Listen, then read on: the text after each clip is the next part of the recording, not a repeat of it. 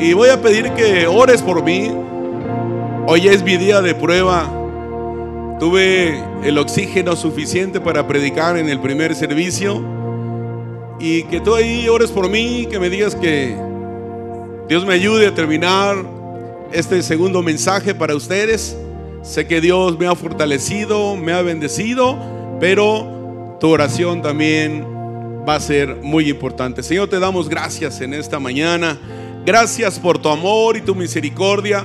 Y gracias por la oportunidad que nos das de estar hoy aquí para adorarte, alabarte y bendecir tu santo nombre, Señor. Guía mi boca, Señor, para dar este mensaje que sabemos que será de gran bendición para cada uno de nosotros y estamos en tus manos, Espíritu Santo. En el nombre de Jesús. Amén. Amén. Dale fuerte el aplauso al Señor y ya puedes entrar a tu vehículo. Seguimos, Fred, igual, ¿no? Gracias a los que están conectados. Gracias. Qué bueno que nos ayuden a hacer iglesia en línea, los que vienen presencial. Hoy tenemos menos gente conectada en línea, gracias a Dios. ¿Por qué, pastor? Porque ya vinieron del primer servicio, ahora sí ya vinieron más familias, ¿verdad? A venir al servicio presencial en auto. Y esperemos que cada vez vengan más familias, den ese paso de fe y podamos seguir haciendo iglesia. Y si no, pues bueno, desde ahí, desde la comodidad de tu hogar, puedes también ver el mensaje de hoy. El día de hoy vamos a iniciar, eh, ¿qué? Tres domingos. No, no más, eh, uno, dos, tres. El domingo pasado predicó mi esposa. Dos domingos, ustedes saben que tuvimos COVID con mi esposa. Y bueno, aquí andamos otra vez. Así que hoy iniciamos una nueva serie, punto de partida y un paso a la vez. Los de ahí arriba, hay que saludar ahí arriba, miren, a mi izquierda, mototaxis. Gracias familias por venir. Gracias porque siempre están acá haciendo iglesia con nosotros. Vamos a darle un fuerte aplauso al Señor, ¿les parece bien? Por cada uno de nosotros que hoy venimos a adorar y alabar al Señor y a ser bendecidos. Por ahí, a ver, saquen, eh, sa- sí, sí, sí, saquen, los, saquen los, los, anuncios ahí, los carteles. Ca- Cárteles, carteles, no, carteles. ¿Ok? Bienvenidos, gloria a Dios, amén. Dios es fiel, así sea. Jehová es Dios, oh, oh, gloria a Dios, así sea. Dios es bueno, amén. Dios es fiel. ¿Aquí? ¿No les dieron aquí? No, ok, es que no dice tu ofrenda, amigo. No, no es cierta, no es cierta. ¿Ya no hay más? No, ya no hay más, se acabaron. Bueno, le podemos dar un fuerte aplauso a Comunidad Kids. Ellos son los que los hicieron. Cada día utilizan sus dones, talentos, su creatividad para pasar aquí. Y yo veo que se divierten más los grandes que los niños, pobres niños, los dejan adentro del carro y los papás son los que salen. No, no es cierto. Pero gracias a todo el equipo que siempre nos ayuda. Así que iniciamos con Santiago 1, versículo 2. Dice, amados hermanos, cuando tengan que enfrentar problemas, considérenlo como un tiempo para alegrarse mucho, porque ustedes saben que siempre que se pone prueba, a prueba la fe, ¿me ponen otra vez 30 minutos? Fue de saludo lo inicio. Dice, porque ustedes saben que siempre, que se pone a prueba la fe, lo vuelvo a leer, porque eso está de locos. Amados hermanos, cuando tengan que enfrentar problemas, considérenlo como un tiempo para alegrarse mucho. ¿Hay alguien aquí que cree lo que dice la palabra de Dios? Levante la mano y saque su mano. ¿Hay alguien aquí que sabe lo que Jesús nos dice es locura? Pues aquí lo dice, considéranlo como un tiempo para alegrarse mucho. Porque ustedes saben que siempre que se pone a prueba la fe, la constancia tiene una oportunidad para desarrollarse. La fe de ayer ya no te sirve para el día de hoy. La fe que estás tomando el día de hoy te va a servir para enfrentar todas circunstancias el día de mañana. ¿Hay alguien que cree eso? Entonces dice, la constancia tiene una oportunidad para desarrollarse. Cada problema es una oportunidad para crecer en fe.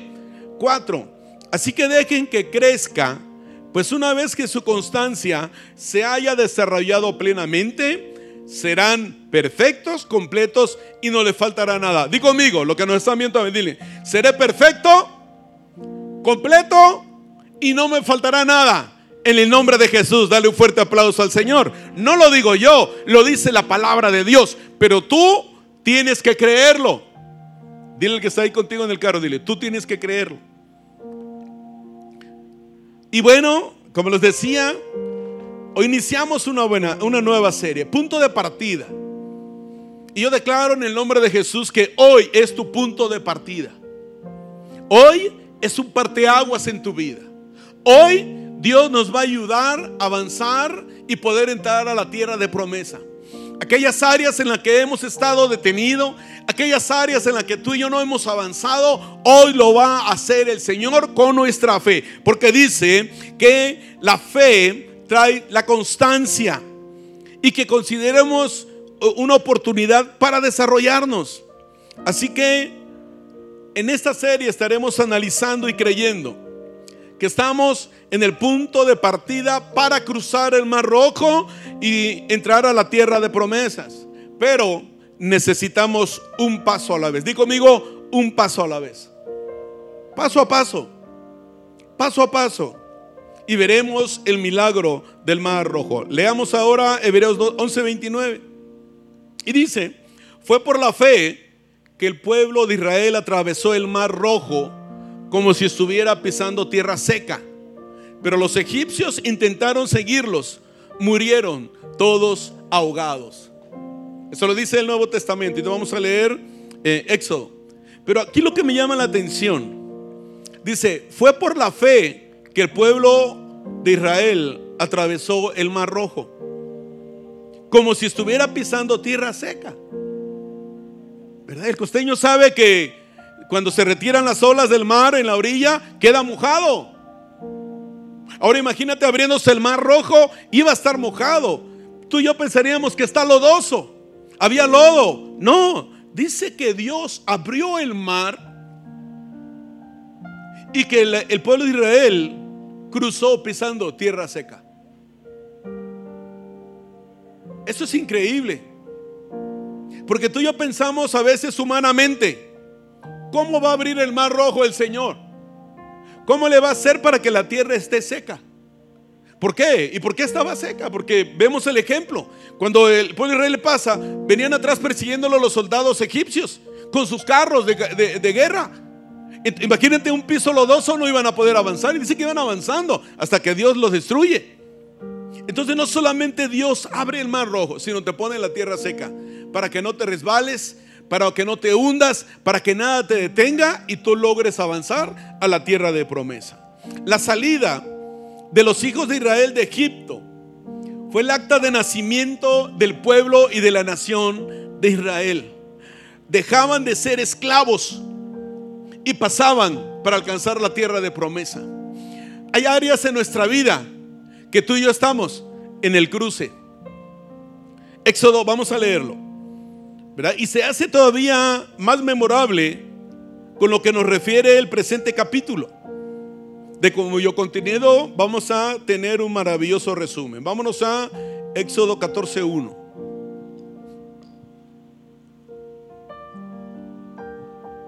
El Señor le dio a Moisés las siguientes instrucciones. Ordénales a los israelitas que den la vuelta y acampen cerca de Pinjajirot, entre Migdol y el mar. Entre Migdol y el mar. Que acampen ahí, a lo largo de la orilla, frente a Balsefón. Entonces el faraón pensará, los israelitas están confundidos, quedaron atrapados en el desierto. Y una vez más, endureceré el corazón del faraón y él saldrá a perseguirlos. Lo haré así para manifestar mi gloria por medio del faraón y de todo su ejército. Después los egipcios sabrán que yo soy el Señor. Así que los israelitas acamparon donde se les dijo. Fíjate bien. O sea, he leído muchas veces, he predicado mucho esta parte, pero creo que eh, eh, en esos dos días difíciles que estuve yo con el COVID, en esos días, dos días más complicados para mí, tuve un sueño, yo casi no sueño. Y Dios me situaba ahí con Moisés, en el cruce y enfrente del mar. Claro, me recordaba mi mar de Acapulco, Parque Papagayo. No me recordó de Huatulco, me recordó el de Acapulco. Cuando uno anda en la carne te regresa. No, no es cierto. Entonces, y pone ahí, pero en esta área, cuando dice el Señor, voy a endurecer el corazón de Faraón y él lo saldrá a perseguir. Pero sabes que esta parte de lo que Dios quería hacer con el pueblo de Israel era que la fe de ellos creciera, pero que dieran un paso de fe para cruzar el mar rojo. ¿Por dónde voy a cruzar? Moisés, ¿por dónde lo voy a hacer? Y Moisés le dice, Señor, ayúdame, se están quejando. Y le dices, ¿para qué me pides a mí? Levanta tus manos, levanta la vara y dile al mar rojo que se abra.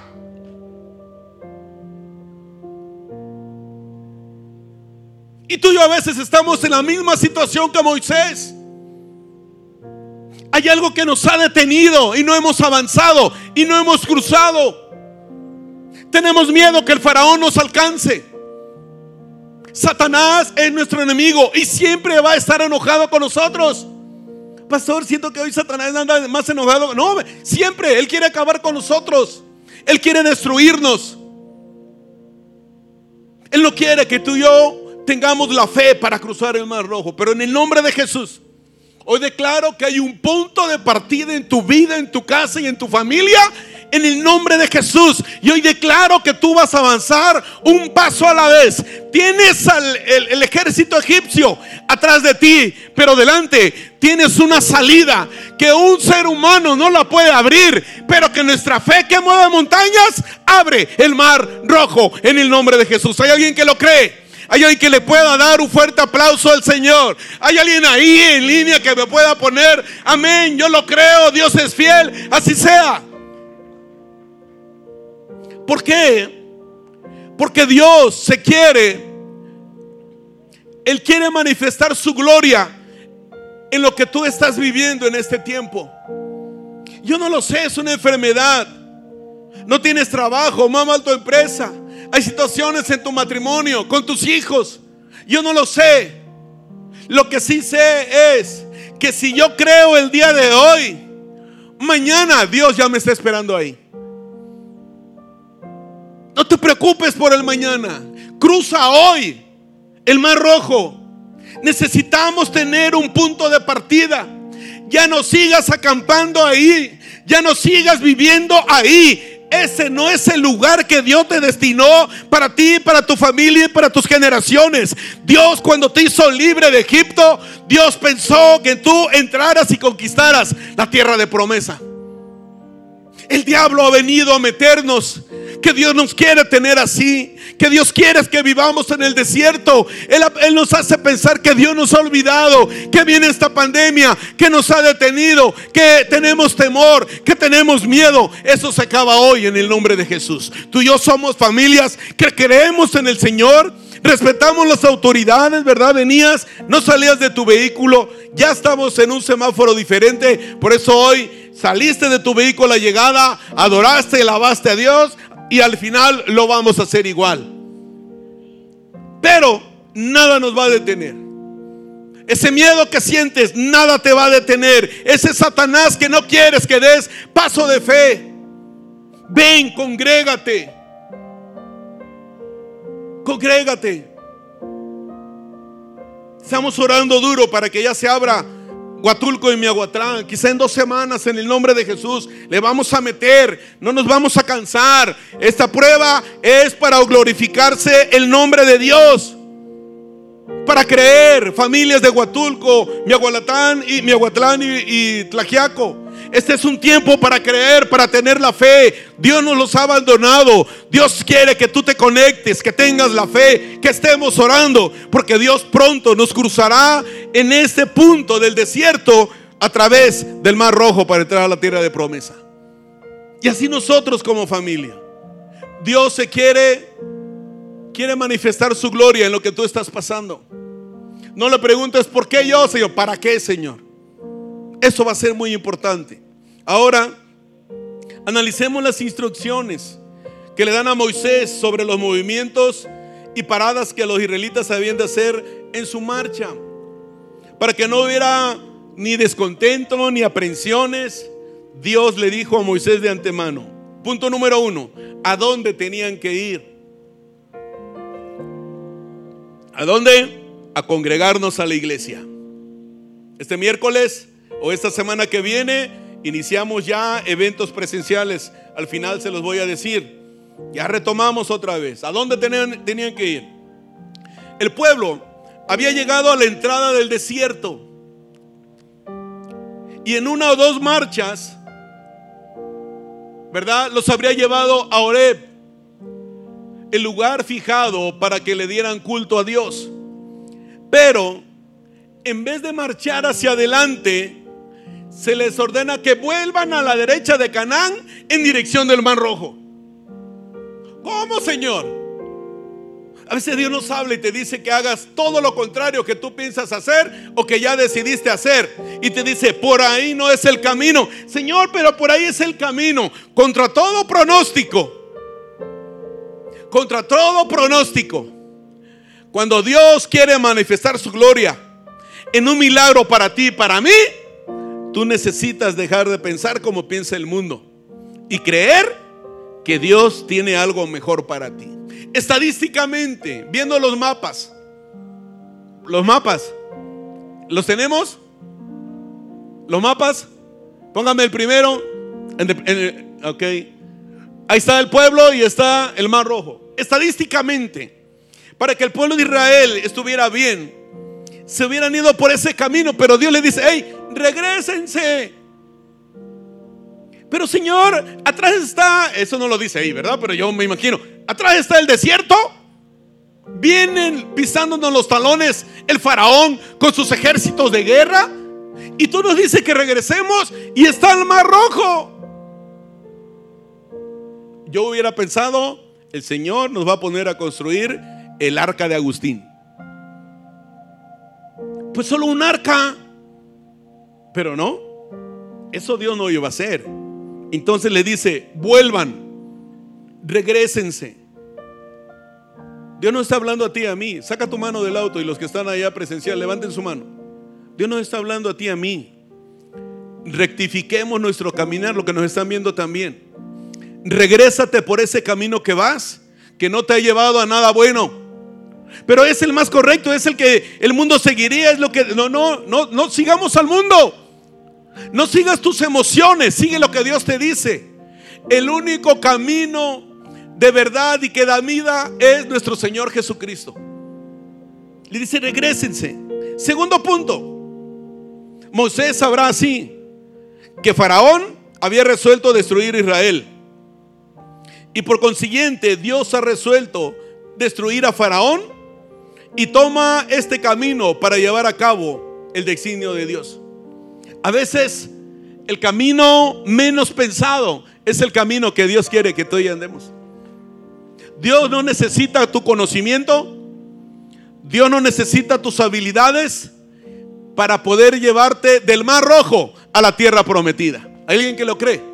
Entonces, punto de partida comienza a depender de Dios. Dios tenía un plan para terminar glorificando su nombre a la vista de los ídolos egipcios. Los egipcios habían sido testigos de las plagas que Dios se había enviado a Egipto, especialmente la última. Pero en su idolatría todavía tenían que recibir otra lección de parte de Dios para que no tuvieran duda que Jehová Dios era el verdadero y único Dios. Los paganos en su idolatría, los egipcios, creían que los dioses a veces trabajaban en una sola área, en un solo lugar, delimitaban el lugar. Y lo hemos visto tú y yo. La gloria de Dios se ha manifestado en la iglesia que tenemos y la gloria de Dios se ha manifestado aún en este lugar que llevamos más de un año haciendo iglesia en este lugar. Hay alguien que le pueda decir amén. Hay alguien que pueda sacar sus manos y darle la mejor ofrenda de aplausos al Señor. Dios es igual aquí, allá, allá. Aún si nos fuéramos a las riberas del río Toyac, aún ahí la gloria y los milagros de Dios se manifestarían poderosamente. En la iglesia llegan nuevos. Aquí tenemos gente nueva también. Dios sabía que los egipcios necesitaban una última lección para probarles que Dios no lo podemos encasillar en un lugar, sino que Dios es el único Dios eterno. ¿Cuál es la enseñanza para nosotros? La importancia de confiar en Dios y en sus propósitos. Di conmigo, la importancia de confiar en Dios y en sus propósitos. Y es cierto, el corazón del faraón estaba endurecido. Los egipcios perseguían a Israel. Vámonos a Éxodo 14:5. ¿Está ahí? El segundo, antes de eso, ponme el segundo. El segundo, este, la segunda imagen. Ahí está. Otra vez está Moisés es el mar, el piso en todas las imágenes no sacan lodo, no hay pescado muriéndose, no hay algas, ¿verdad? Sino está limpio el camino. Cuando Dios da la instrucción, cuando Dios nos dice, tienes que hacer esto, Dios siempre te va a limpiar el camino. Dios siempre te va a limpiar el camino. Eso lo hemos aprendido muy bien en los últimos tiempos. Éxodo 14, 5. Cuando el rey de Egipto le llegó la noticia de que los israelitas, habían huido, el faraón y sus funcionarios cambiaron de parecer. ¿Qué hemos hecho al permitir que todos estos esclavos israelitas se fueran? Se preguntaban. Entonces el faraón preparó su carro de guerra y llamó a sus tropas. Imagínate, eran sus esclavos, el pueblo de Israel era esclavo, les hacían todo. De repente vino en ellos, dice, ¿qué hicimos? Estamos locos. ¿Quién me va a cocinar? ¿Quién me va a planchar? ¿Quién me va a bañar? ¿Quién va a hacer los trabajos más duros? Y empezaron a entender la locura que habían cometido el faraón y sus gentes.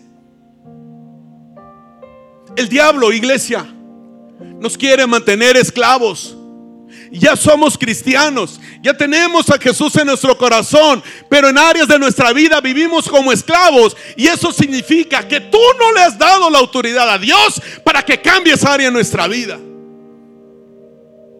El diablo quiere que tú y yo vivamos como una religión, el cristianismo.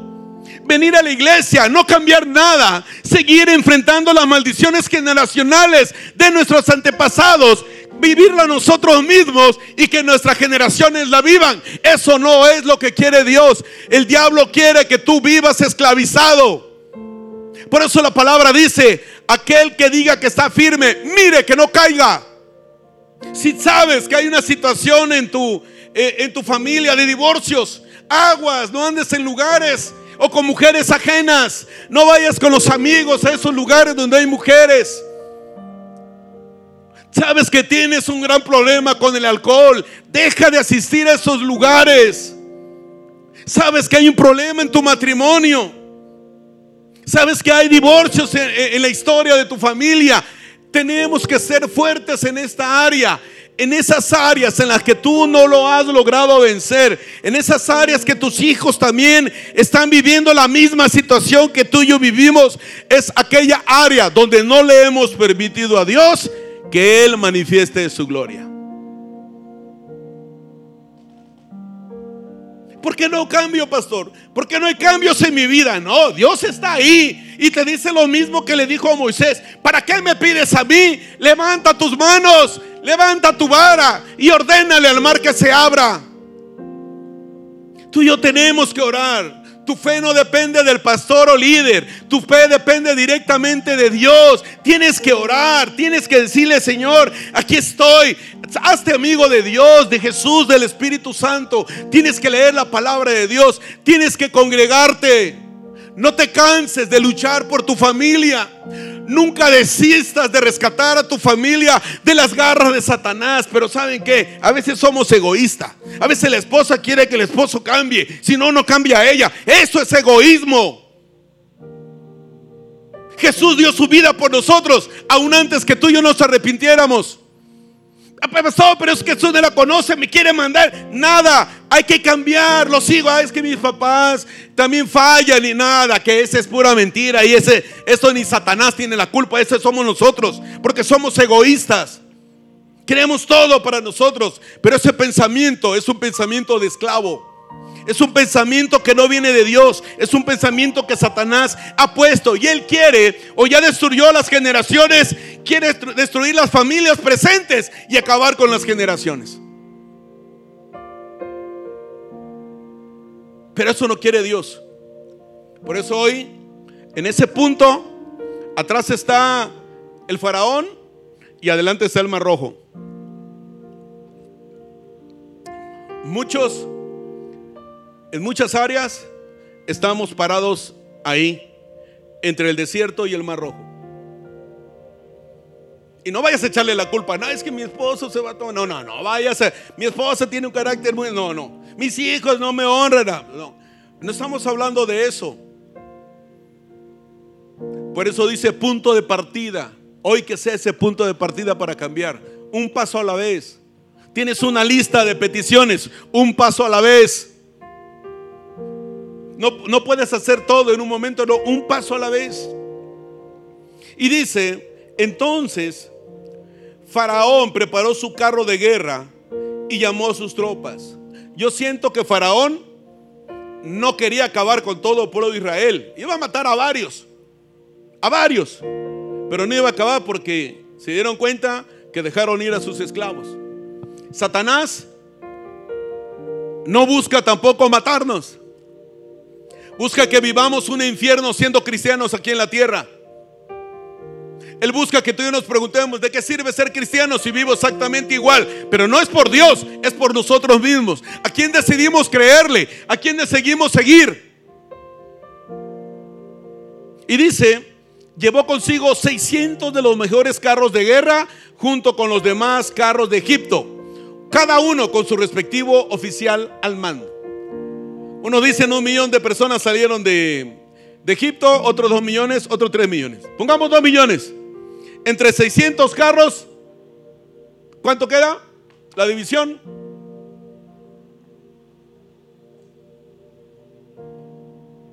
¿No? ¿Tavo?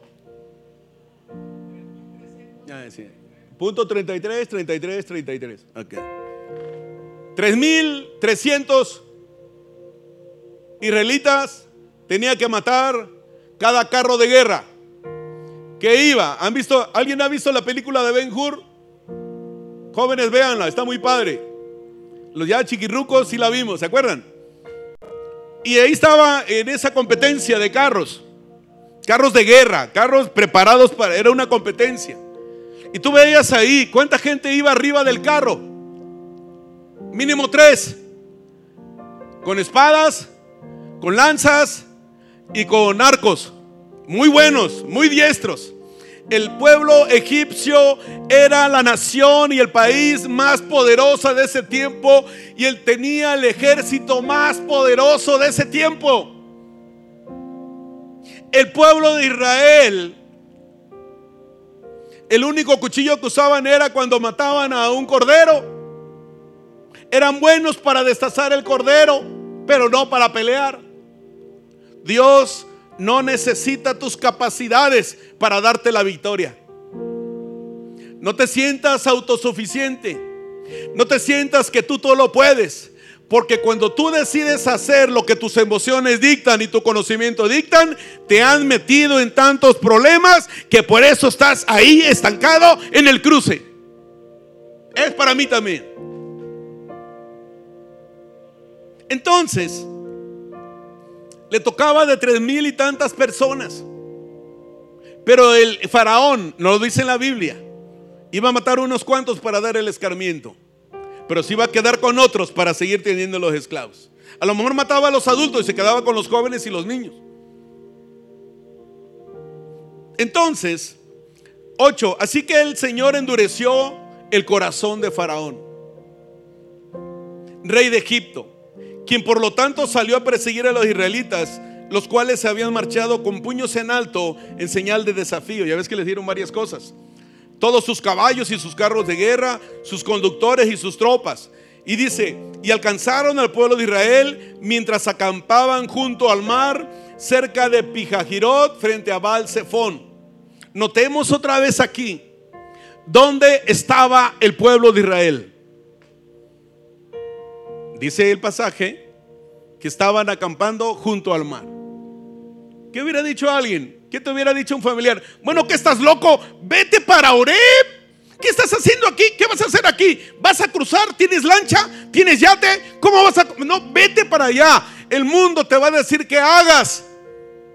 Razonamiento del mundo. Dios te va a decir que te alegres en tus tribulaciones. El mundo te va a decir, estás loco tú con tu Dios, pero tú le vas a decir, todo lo puedo en Cristo que me fortalece. Vamos, una, dos, tres. Todo lo puedo en Cristo que me fortalece. Amén. Y no se me ha ido el aire. Espero que para el cierre todavía tenga. Es más, no fui ni al baño porque esas escaleras me iban a cansar. Notemos otra vez. Dios mismo dice que él iba a endurecer el corazón de Faraón. No hay duda que Dios controla a los reyes y puede cambiar sus pensamientos. Especialmente cuando Dios quiere humillar a reyes orgullosos como este faraón. Dime, ¿quién se enfrentaba a este faraón? Estaba tan seguro de alcanzar al pueblo de Israel, de matar a algunos de ellos y de volver a esclavizarlo, que sacó a sus mejores carros y a sus mejores guerreros. El diablo nunca juega. El diablo no te quiere ver atarantado, no, el diablo te quiere matar. Quiere acabar con tus generaciones. No quiere que entres a la tierra de promesa. No quieres que disfrutes lo que Dios te ha prometido. Si Dios ha dicho que te lo va a dar, Él te lo va a dar en este tiempo y en otro tiempo. Porque si Él lo ha hablado, Él lo ha dicho. Y Él lo va a cumplir. Egipto había experimentado el poder, ese poder de Dios con diez plagas. Pero ahora le tocaba al ejército más poderoso de aquel entonces, el egipcio, experimentar la ira del único y verdadero Dios. Di conmigo, mi venganza es de Dios. Vamos, dilo, mi venganza es de Dios. Dime, ¿cómo se iba a enfrentar el pueblo de Israel contra los egipcios? Yo me metí al mar y agarraba erizos, caballito de mar, estrella de mar. ¿Qué más hay a la orilla? Pulpo para que le aventara tinta. En algunos lados hay anguilas que les diera toque. ¿Eh? No, no era para agarrar energía. Pero no iba a estar tan cerquita porque no había rocas. Malagua, Malagua. ¿Conocen la Malagua? Este, no. El pueblo de Israel no iba a hacer eso. El pueblo de Israel, hasta ese entonces, dependía y confiaba plenamente en su Dios que lo rescató de esclavitud y de servidumbre. Él creía en ese tiempo. Aunque el ejército egipcio tuvo grandes pérdidas en la última plaga, no había experimentado una derrota masiva todavía. Cuando tú y yo, y sé que hoy lo vamos a entender el punto de partida y un, un paso a la vez, el enemigo de nuestra vida empezará a comer con amargura toda derrota que esté planeando contigo, conmigo, con nuestra familia y con nuestras generaciones. Es tiempo de que el faraón empiece a disfrutar con amargura la derrota que Dios nos va a llevar a tener la victoria para cruzar el mar rojo, tener la fe para cruzar el mar rojo y conquistar la tierra de promesa. Hay alguien que lo cree en este lugar. Eso lo va a hacer el Señor.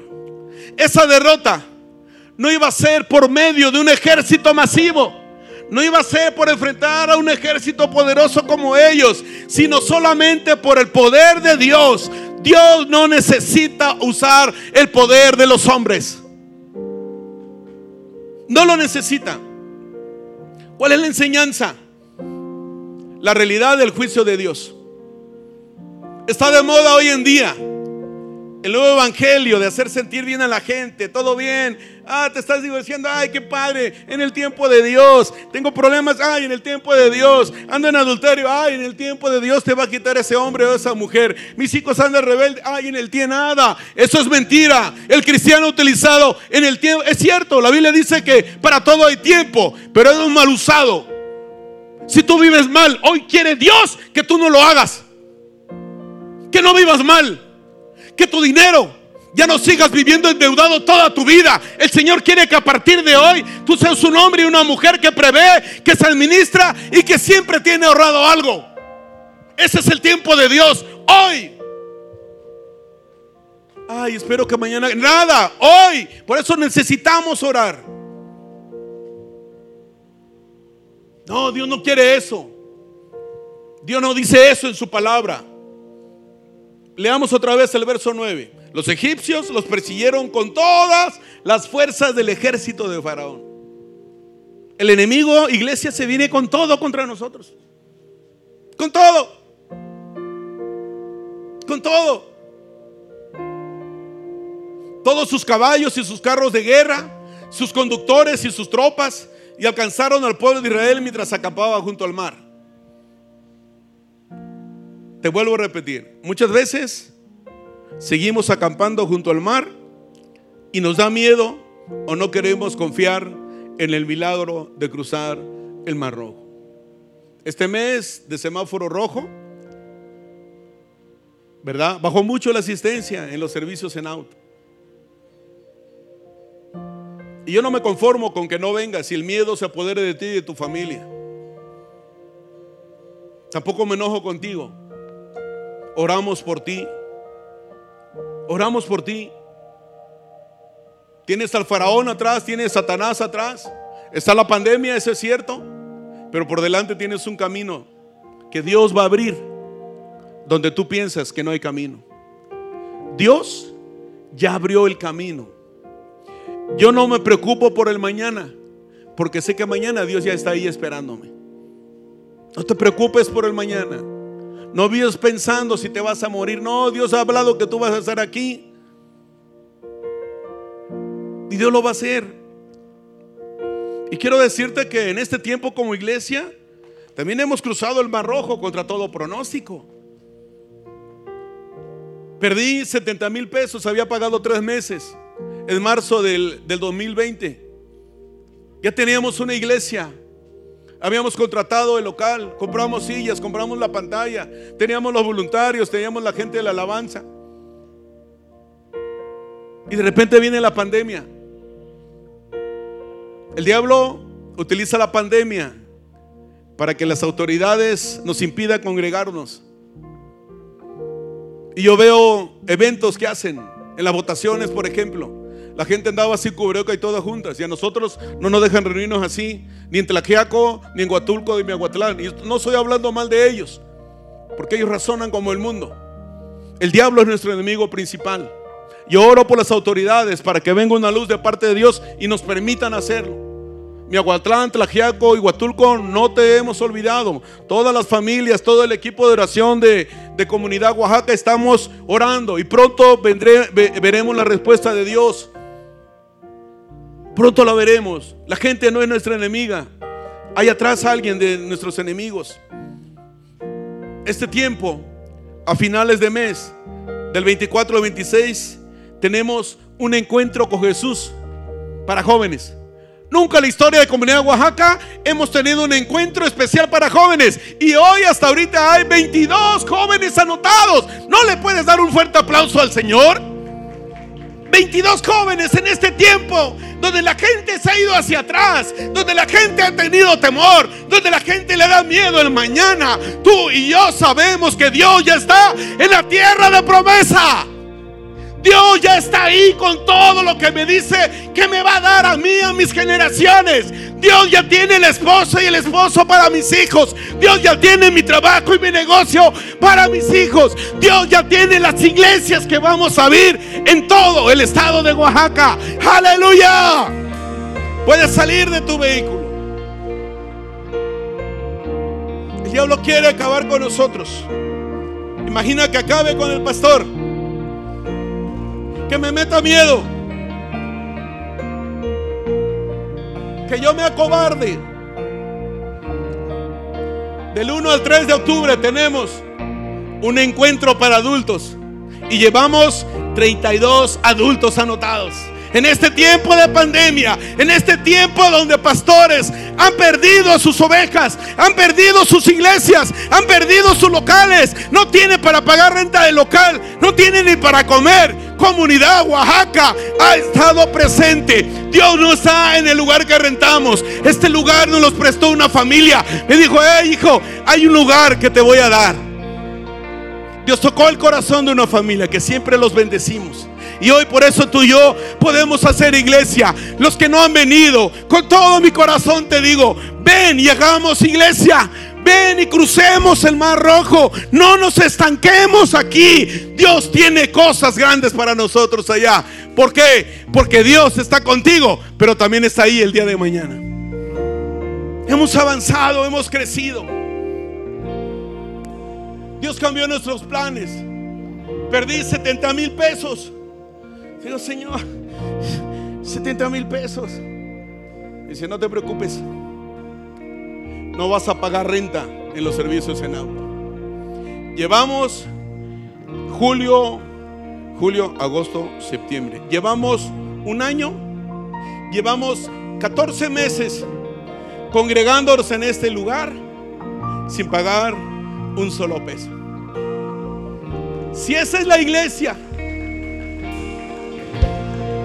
porque la iglesia no es a la que asistes, sino a la que perteneces. Y tú y yo pertenecemos a Comunidad Oaxaca. Si Dios ha bendecido a la iglesia, después de perder esos siete mil, nos dio el Señor para construir esto. Le hemos metido muchos miles de pesos. Los dueños nos han ayudado a colocar eso. Miren, no le costó nada a la iglesia. Algunos de ustedes donaron los baños. Y tú perteneces a esta casa.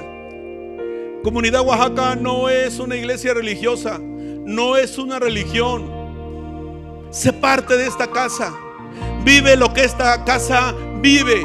Vive lo que esta casa disfruta. Esta casa cada día enfrenta retos.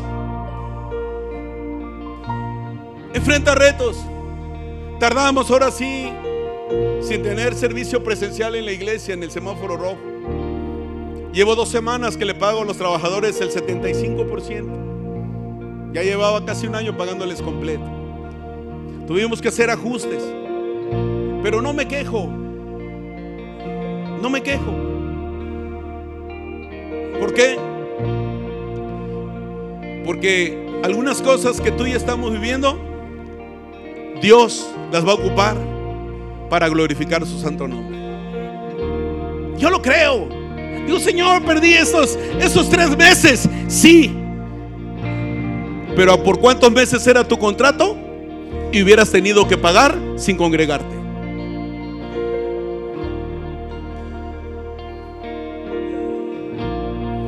Por eso, punto de partida, un paso a la vez. Faraón persigue a Israel, en lo cual mientras él acaricia sus proyectos malvados, y vengativos, facilitando el cumplimiento de los designios de Dios respecto de él. Faraón estaba haciendo, aunque no lo sabía, lo que Dios había dicho que iba a hacer.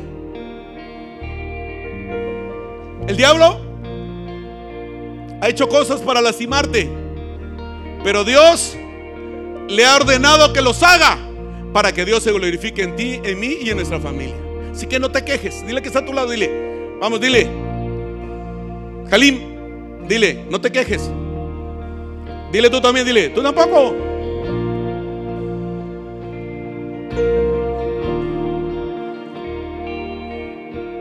Por eso dice el pasaje que fue dado aviso al rey de Egipto que el pueblo huía.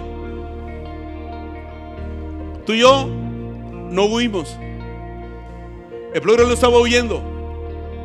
El pueblo de Israel caminaba hacia el destino que Dios le tenía preparado. El camino no es fácil. Jesús lo dijo. En el mundo tendréis aflicción, pero confía, yo he vencido al mundo.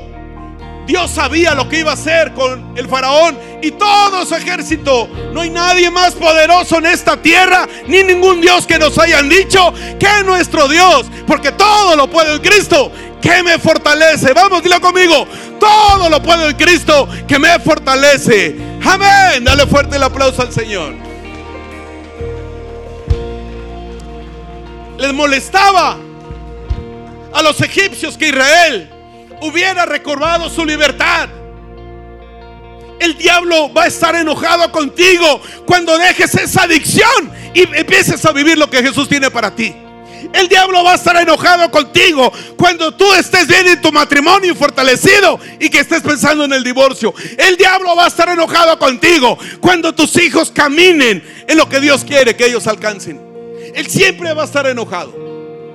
Pero sabes que a veces le servimos a Satanás. ¿Cómo me dice eso usted, pastor? ¿Por qué me dice que le sirvo a Satanás cuando dejas de congregarte? El diablo vente y pelea en tu mente. El diablo viene y miente a tu mente y empiezas a meter una batalla en la mente. Y empiezas a perder la batalla en la mente. ¿Por qué? Porque la fe viene por el oír y el oír la palabra de Dios. y el oír la palabra de Dios. Pero ¿por qué dice que le sirvo a Satanás? Cuando sabes que tienes que orar para bendecir a tu familia y no lo haces. Cuando sabes que tienes que enfrentar algunas situaciones y le echas la culpa a alguien. Cuando sabes que debes leer la palabra de Dios todos los días y no lo haces. Cuando sabes que debes de cumplir lo que prometes y no lo haces. Todo aquello que se levanta en contra de Satanás viene de nuestro enemigo. Y cuando tú y yo no hacemos lo que Dios nos dice, eso es que le estamos escuchando a la voz del enemigo. El diablo quiere que mueras de miedo. El diablo te tiene que te quiere tener esclavizado del terror. Es lo que él ha hecho con el mundo. Al mundo lo entiendo porque no tiene de Jesús, pero tú y yo tenemos a Jesús. Esa es la diferencia de disfrutar a Jesús, de vivir un, un cristianismo como lo dice la palabra. A los primeros hombres, a los primeros cristianos, los perseguían los aventaban al coliseo, se los comían los leones, los mataban, los latigaban, los crucificaban.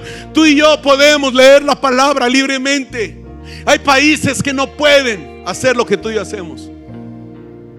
Y aún así se arriesgan. Los lapidan o los meten presos. Porque no hay nada más grande.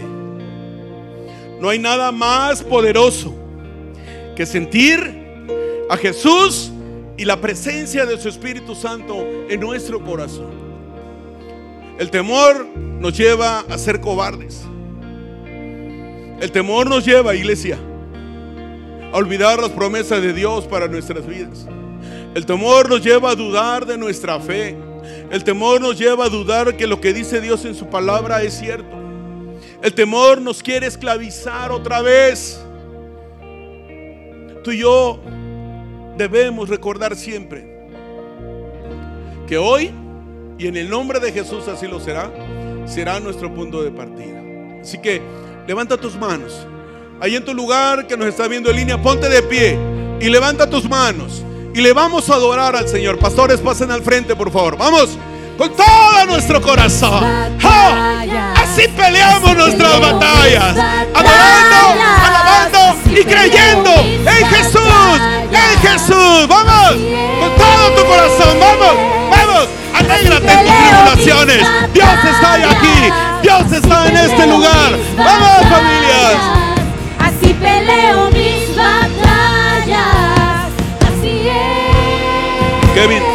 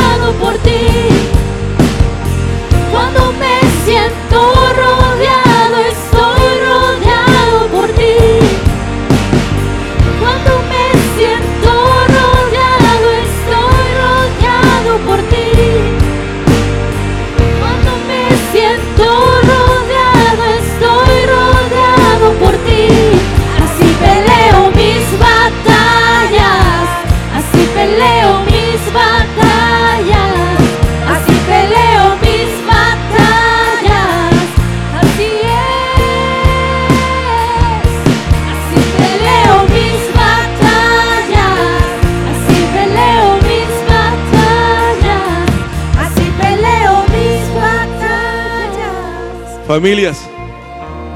Y también los que están en línea. Hoy pedí a los pastores que estuvieran.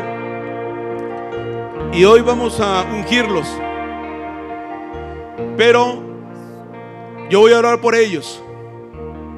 Y esa doble unción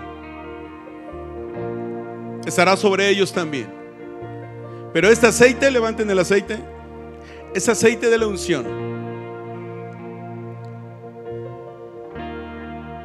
Se lo van a poner al líder o la líder de la casa. Y tú vas a ungir a tu familia. Y vas a declarar que hoy es el punto de partida. Y vas a avanzar un paso a la vez. Y vas a declarar en aquellas áreas que estás estancado y estás ahí, entre medio del desierto y el cruce del Mar Rojo, que el día de hoy, un paso a la vez, sales en el nombre de Jesús. Hoy la autoridad no la doy yo, la está dando nuestro Padre, porque Él se quiere manifestar en lo que tú y yo estamos viviendo. Así que, mientras está esa nueva alabanza, y tú y la estamos cantando, pastores, en el nombre de Jesús, yo declaro, Señor, que esa doble unción está en la vida de cada pastor y de cada pastora. Y que cuando ellos pasen, Señor, ahí, para dar ese aceite de la unción, porque sabemos que es el aceite de la unción y sabemos que la unción rompe el yugo. Y el yugo de todos nosotros se va a romper hoy en el nombre de Jesús. Yo los bendigo y declaro que lo que ellos digan, Señor, traerá fe y movimiento para alcanzar la tierra de promesa. En el nombre de Jesús, pastores, vamos a ponerles aceites y de lejos vamos a orar por ellos. Y de iglesia, vamos a seguir adorando a Dios porque hay un momento ahora del Espíritu Santo sobre nuestra. No, la siguiente.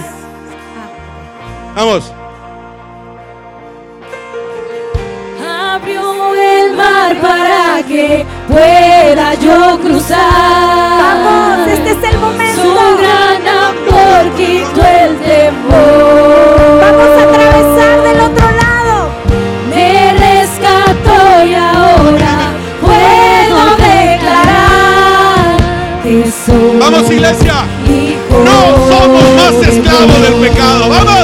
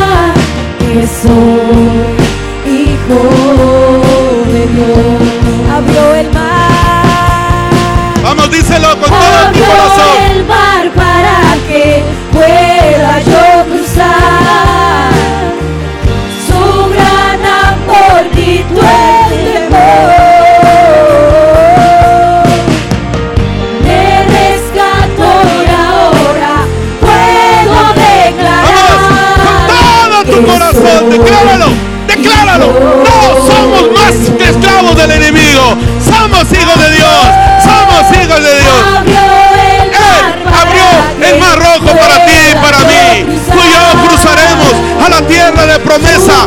Dios está ahí esperándonos a todas las familias de comunidad Oaxaca. En el nombre de Jesús. Vamos, vamos a declararlo. Puedo declarar que soy Vamos. hijo de Dios.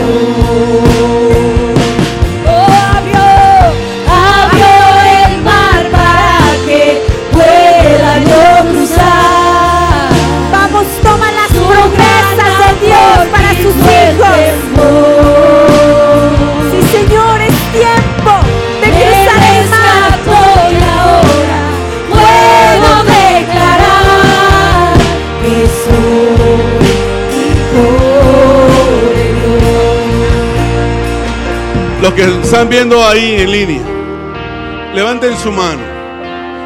Si oraron por ti, también levanta tus manos. Y vamos a declarar. Vamos a orar por ustedes. Padre, en el nombre precioso de tu Hijo Jesús, hoy queremos primeramente agradecerte, Señor, por nuestras vidas. Hoy queremos, Señor, pedirte que nos llenes de tu presencia, que nos llenes de tu amor, de tu fuego, de esa fuerza que solamente tú nos puedes dar, Señor. Hoy declaramos una fe como de fuego en el corazón de cada familia que está aquí, creyendo tus promesas, creyendo que si somos hijos, somos herederos de lo que tú has dicho, de lo que tú ya has dejado escrito en un testamento, un testamento que habla de grandes riquezas a las cuales tenemos derecho a ser sanos, a ser libres, a, estar bien económicamente, a quitar todo temor, a no vivir en depresión, a no vivir en enfermedades ni en maldiciones generacionales. Hoy estamos, Señor, declarando que esas promesas se hacen reales, Señor. Hoy declaramos que tu sabiduría, hoy iniciamos con esta palabra que viene en Santiago, Señor, hablando de que esa sabiduría que viene de lo alto, Señor, está llegando sobre cada líder de las casas, tomando las decisiones correctas en estos tiempos turbulentos. Pero Señor, tú estás con cada uno de ellos y declaramos el poder de tu sangre llenando a cada integrante. Si de tú lo crees, familias. dale la mejor ofrenda de aplausos. Dale un grito de júbilo y dale aleluya.